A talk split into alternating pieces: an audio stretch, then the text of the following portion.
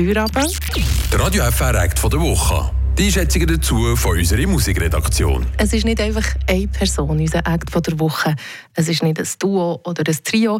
Es ist auch nicht einfach eine Band, sondern es ist ein zwölfköpfiges Orchester.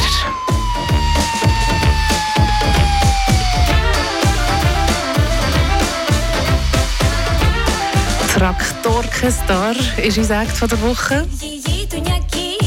Eine Balkan Brass Band aus Bern und der Balthasar Streit, der das Orchester 2008 zusammentrommelt hat, erklärt, was so ein typisches Balkan Brass Orchester überhaupt ausmacht. Also das besteht vornehmlich aus Blechblasinstrumenten, also Trompeten, Tenorhorn, dann Helikon, was eigentlich wie eine Tuba ist, wo man umlaufen damit.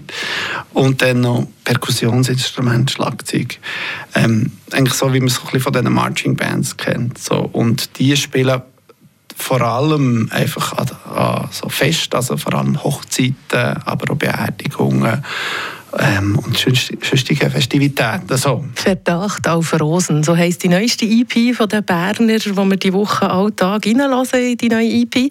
Das ganze Interview mit dem Bandleader findet ihr übrigens wie immer das Interview vom Act der Woche auf Spotify unter Radio FR Freiburg Act der Woche. Meine persönliche Meinung, Traktorchestar, die fegen einfach. Erstens, weil der typische Balkan-Sound so treibend und packend ist und äh, dazu nicht gleich wunderschön schön melancholisch.